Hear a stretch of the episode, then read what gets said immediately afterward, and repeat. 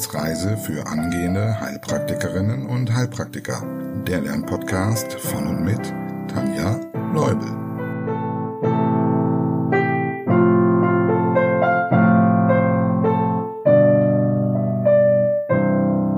Hallo und herzlich willkommen zu Folge Nummer 58. In der letzten Folge sind wir im Kehlkopf gelandet und dort bleiben wir heute auch noch ein bisschen. Der Plan für heute ist es ja, die hier möglichen Erkrankungen voneinander abzugrenzen. Bevor wir starten, ein herzliches Dankeschön an die neuen Wissensreise-Unterstützerinnen. Liebe Sabrina, liebe Ines, liebe Jennifer und liebe Claudia, herzlich willkommen in unserer Community. Und lieben Dank, ihr habt die heutige Folge möglich gemacht. Es ist so schön zu sehen, wie unsere Community wächst. Und ich bin schon ganz gespannt, wer von euch nächsten Montag dabei ist, also am 7. November 2022, 18 Uhr. Ich freue mich darauf, dich kennenzulernen oder auch dich wiederzusehen. Also merke es dir schon mal in deinem Kalender vor. Falls auch du den Podcast unterstützen möchtest, schau mal auf www.steadyhq.de slash Wissensreise vorbei. Oder du findest den Link auch in der Podcast-Beschreibung und auf meiner Homepage. Dort kannst du dann zwischen verschiedenen Paketen und Zeiträumen wählen. So, legen wir wie immer los mit einer Kurzwiederholung. Nenne die drei Abschnitte des Rachens mit ihren deutschen und ihren Fachbezeichnungen. Sag direkt dazu, von wo bis wo sie sich jeweils erstrecken.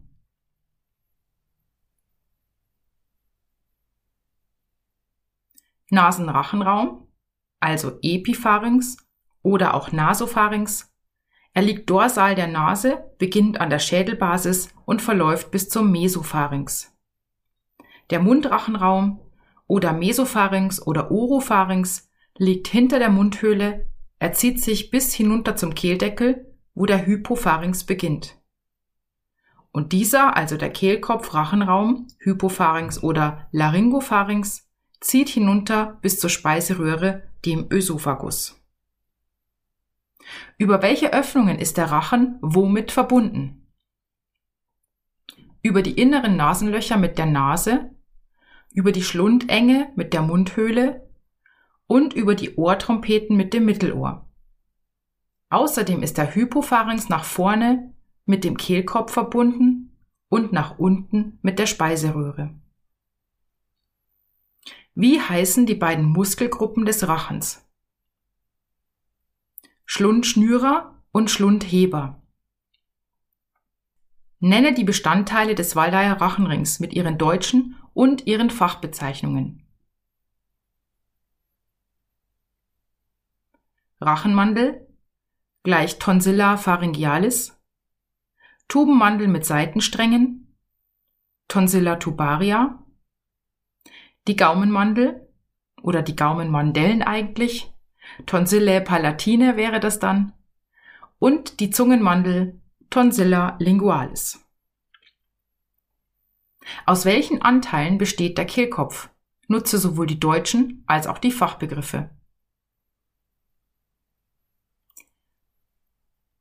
Schildknorpel, Cartilago thyroidea, Ringknorpel, Cartilago cricoidea, Stellknorpel oder Ariknorpel, Cartilago arytenoidea und der Kehldeckel Epiglottis. Was ist das Besondere am Kehldeckel? Der Kehldeckel ist der einzige Anteil des Kehlkopfes, der aus elastischem Knorpel besteht. Alle anderen bestehen aus hyalinem Knorpel. Dadurch ist er gut nach oben und unten beweglich und kann so den Atemweg gegen Nahrung verschließen, damit es nicht zur Aspiration kommt. Wo sind die Stimmbänder befestigt? Der vordere Teil ist am Schildknorpel befestigt, der hintere Teil an den Ariknorpeln, so dass hierüber, kurz gesagt, die Stimmhöhe eingestellt werden kann. Okay, das soll für heute an Wiederholung reichen und wir starten mit der Pathologie. Die Pathologie können wir in einem Begriff zusammenfassen, dem sogenannten Krupp-Syndrom. Unter diesem Überbegriff fallen alle akuten Stenosen von Kehlkopf oder Luftröhre.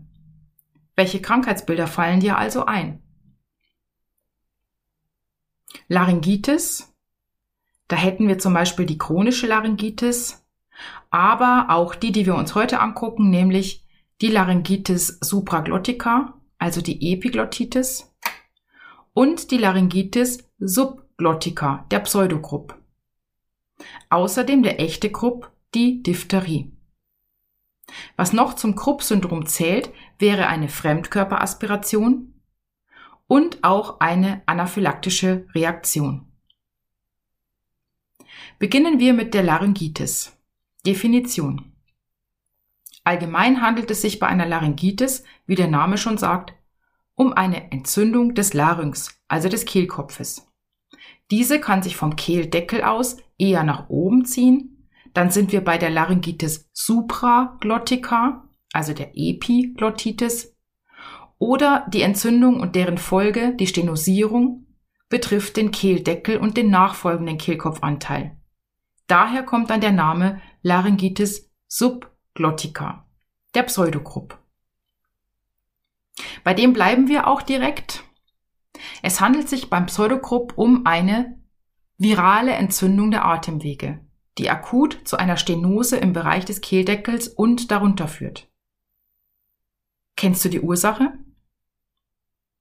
Meist liegt eine Infektion mit Parainfluenzaviren vor. Aber auch andere Viren, wie zum Beispiel Masernviren, RS-Viren oder Influenzaviren, können der Übeltäter sein. Betroffen sind in der Regel Kleinkinder zwischen sechs Monaten und drei Jahren. Und je nach Literatur liest man auch mal bis sechs Jahren, weil hier die anatomischen Strukturen noch recht eng sind. Das Risiko für Pseudogrupp ist erhöht bei Jungs, schlechten Umweltbedingungen, wie zum Beispiel rauchenden Eltern, und es werden vermehrt erhöhte IgE-Spiegel bei den Betroffenen gefunden sodass auch eine allergische Disposition eine Rolle spielt. Am häufigsten zeigt sich Pseudogrupp in den Herbst- und Wintermonaten. Wie sehen die Symptome aus? Es kann sein, dass sich zunächst Symptome des viralen Infektes zeigen, mit subfibrilen Temperaturen oder leichtem Fieber, also um die 38 Grad herum. Ein bis zwei Tage später oder eben auch ohne vorhergehende Symptome bei gutem bis leicht reduziertem Allgemeinzustand überfallen dann bellende Hustenanfälle die betroffenen Kinder. Meist spät abends oder nachts. Falls du fortgeschritten bist, welche Leitsymptome fallen dir zu Pseudogrupp ein?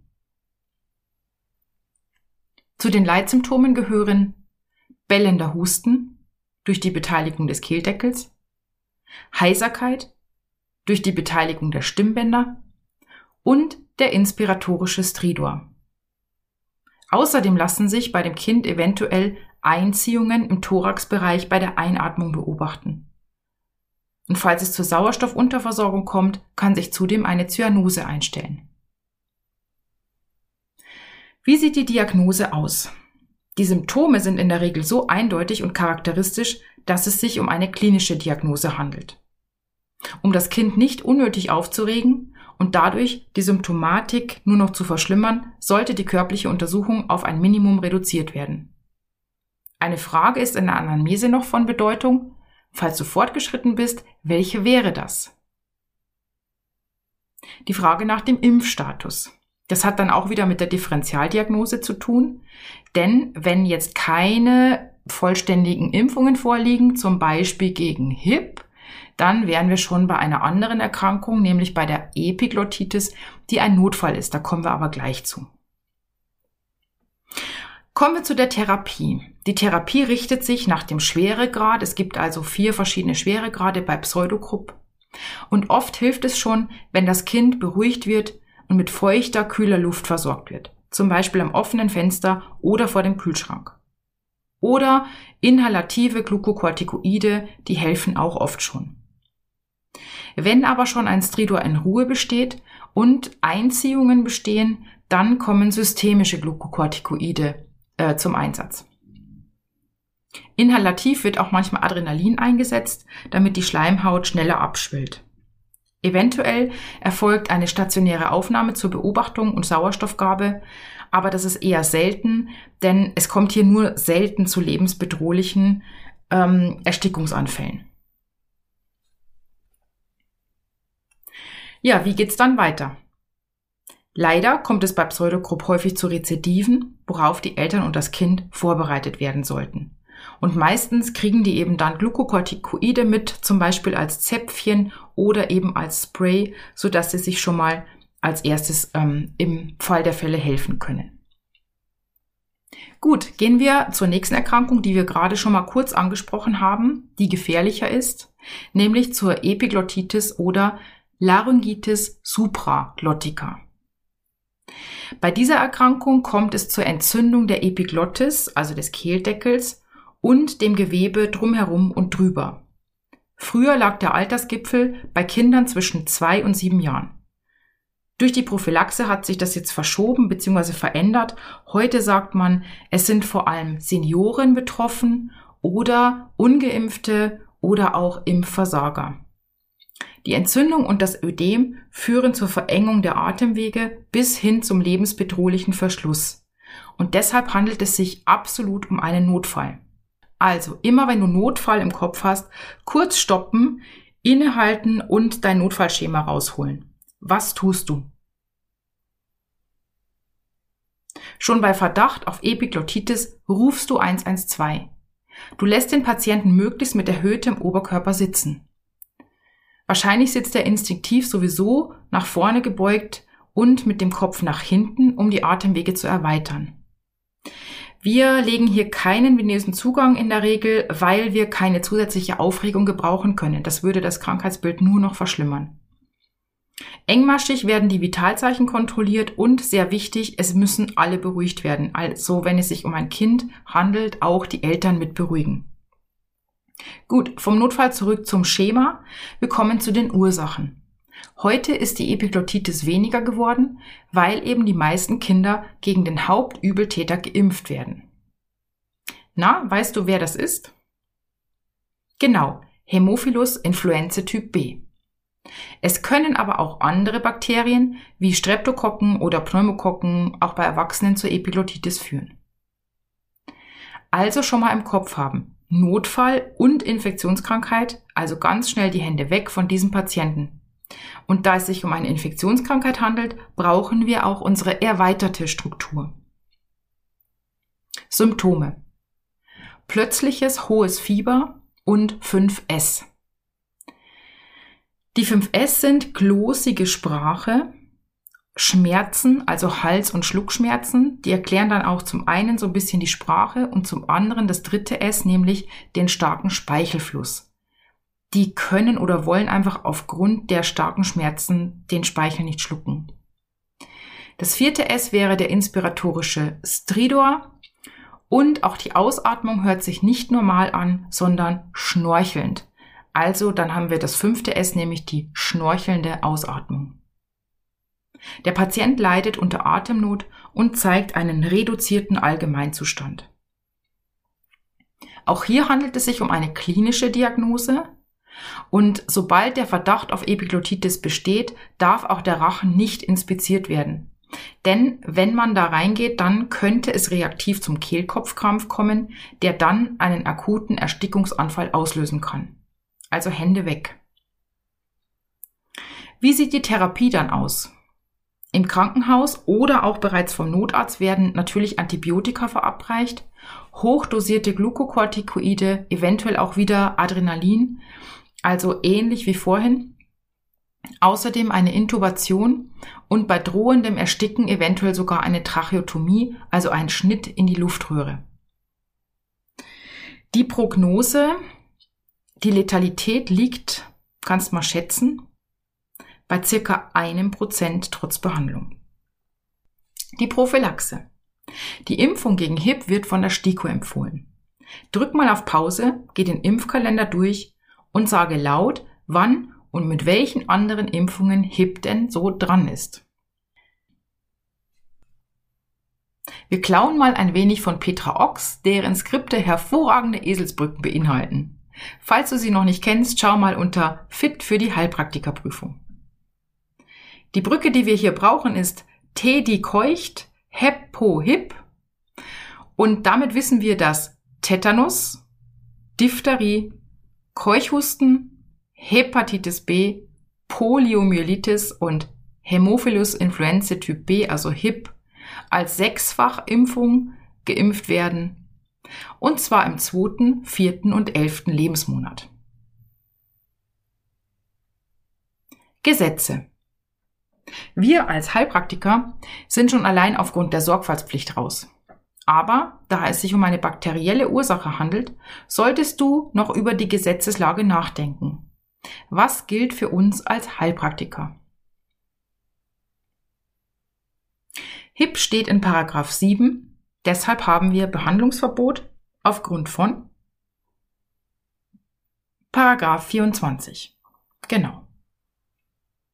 Damit können wir direkt zur dritten Erkrankung im Bunde und zur zweiten Infektionskrankheit von heute übergehen. Na, welche ist es? Genau, Diphtherie. Und zwar Kehlkopfdiphtherie mit dem echten Krupp. Da diese Erkrankung zusammen mit Scharlach sowieso schon nächste Woche dran ist im Rahmen der Infektionskrankheiten Exklusivfolgen, gehen wir heute nur rudimentär darauf ein und konzentrieren uns auf den echten Krupp, also die Kehlkopfdiphtherie um die Differentialdiagnose nachher zu verstehen. Falls auch du die Komplettfolge zu Diphtherie hören möchtest, schau doch mal bei Steady vorbei und such dir ein für dich passendes Paket aus. Dann bekommst auch du jeden Monat eine Exklusivfolge, momentan zum Bereich Infektionskrankheiten. Definition. Bei Diphtherie handelt es sich um eine Lokalinfektion der Schleimhaut oder Haut mit Toxinfernwirkung, vor allem am Herz aber auch an anderen Organen. Wer ist der Erreger? Es handelt sich um ein Stäbchenbakterium, das Corynebacterium diphtheriae. Wie sieht die Übertragung und die Inkubationszeit aus? Die Übertragung erfolgt durch Tröpfcheninfektion. Für eine Ansteckung besonders gefährdet sind Kleinkinder. Säuglinge besitzen eine Leihimmunität durch die Mutter, wenn diese immun ist. Die Inkubationszeit ist typisch für Bakterien so circa zwei bis fünf Tage.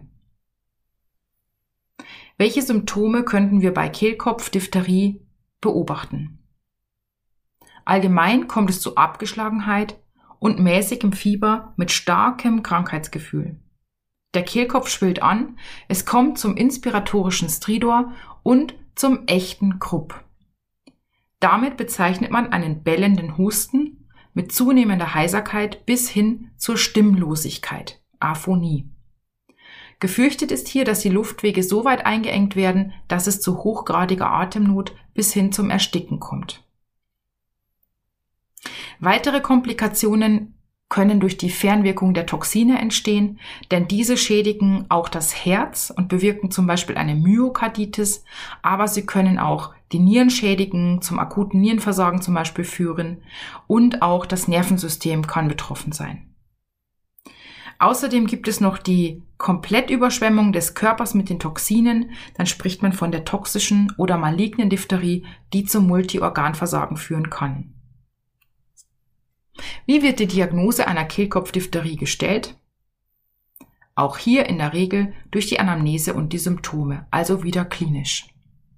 Und was meinst du, wie die Therapie aussieht? Wir haben hier einen Notfall. Deshalb also wieder Notfallschema und wir wählen bereits bei Verdacht 112. Die Patienten werden stationär aufgenommen und isoliert. Ganz wichtig. Sie bekommen Antibiotika gegen das Bakterium und ein Antitoxin aus Pferdeserum gegen die Toxine. Strenge Bettruhe und Überwachung von Herz-Kreislauf gilt bis zur achten Woche. Kontaktpersonen werden mitbehandelt, das bedeutet, sie bekommen präventiv Antibiotika und eine Diphtherie-Impfung. Außerdem dürfen sie keine Gemeinschaftseinrichtungen betreten. Wie sieht die Prophylaxe aus? Bist du noch da? Dann hast du wahrscheinlich ganz schnell die Antwort parat. Wie eben schon bei HIP war auch die Diphtherie in Petras Merkspruch. Also STIKO-Impfempfehlung mit zwei, vier und elf Monaten. Eine Auffrischung der Diphtherieimpfung erfolgt, im Grundschulalter und nochmal im Realschulalter und dann alle zehn Jahre. Welche Paragraphen musst du beachten? Diphtherie steht in Paragraph 6. Also haben wir laut Paragraph 8 Meldepflicht bei Verdacht, Erkrankung und Tod. Außerdem haben wir Behandlungsverbot aufgrund von Paragraph 24 in Verbindung mit den Paragraphen 6, 7 und 34. Gut, einmal durchatmen und dann geht's auf zu einer kurzen Differentialdiagnose dieser drei Erkrankungen. Wir machen die jetzt mal exemplarisch, damit du weißt, wie es ungefähr funktioniert. In der nächsten Folge, also in circa zwei Wochen, weil nächste Woche kommt ja die Exklusivfolge, starten wir dann mit weiteren Punkten in der Differentialdiagnose. Denn bis dahin hast du die drei Erkrankungen hoffentlich drauf. Also, drück bitte mal auf Pause und überlege, wie sich die drei Erkrankungen unterscheiden. Lass dir genug Zeit, um möglichst viel selbst herauszufinden, denn dann brennt es sich am meisten ein. Beginnen wir mit dem Krankheitsbeginn. Für welche Erkrankung spricht eine vorausgehende Tonsillitis? Eher für die Kehlkopfdiphtherie da die Bakterien dann eventuell vom Rachen auf den Kehlkopf übergegangen sind. Pseudogrupp und Epiglottitis treten oft plötzlich aus dem Nichts auf. Wobei bei Pseudogrupp natürlich auch leichte grippale Symptome dabei sein können. Nächste Unterscheidungsmöglichkeit wären die Erregergruppen. Bei Pseudogrupp sind es Viren, vor allem Parainfluenza-Viren, bei Kehlkopfdiphtherie und Epiglottitis handelt es sich um Bakterien, nämlich einmal um Corinne-Bakterien und bei Epiglottitis zum Beispiel um Hip, Streptos, Staphylos oder auch Pneumokokken. Nächstes Unterscheidungsmerkmal könnte der Allgemeinzustand sein. Bei welchen der drei Erkrankungen kann der Allgemeinzustand gut sein? Bei Pseudogrupp die anderen beiden gehen mit einem reduzierten Allgemeinzustand einher. Ich hoffe, du hast verstanden, wie das mit der Differentialdiagnose funktionieren kann. Mach dir mal ein paar Gedanken. Beim nächsten Mal werden wir dann weitere Punkte so genauso durchgehen wie jetzt eben. Super, dass du bis hierhin durchgehalten hast. Denk an den 7. November. Ich freue mich, dich zu sehen. Schreib mir auch gerne einen Kommentar unter das YouTube-Video oder eine Rezension zum Podcast. Ich freue mich über jede E-Mail und natürlich über neue Mitglieder. Falls auch du dabei sein möchtest, stöber mal auf Steady unter Wissensreise, dort kannst du dir ein Paket aussuchen. Alle Infos und den Link findest du auch auf meiner Homepage www.tanjas-naturheilkunde.com. In diesem Sinne, hab eine schöne Woche oder auch zwei, je nachdem, wann wir uns wiedersehen oder hören. Und viel Spaß beim Lernen und Wiederholen, damit die Differentialdiagnose beim nächsten Mal gut klappt. Tschüss!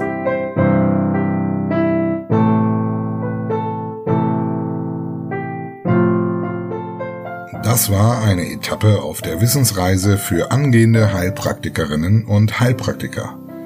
Der Lernpodcast von und mit Tanja Leubel.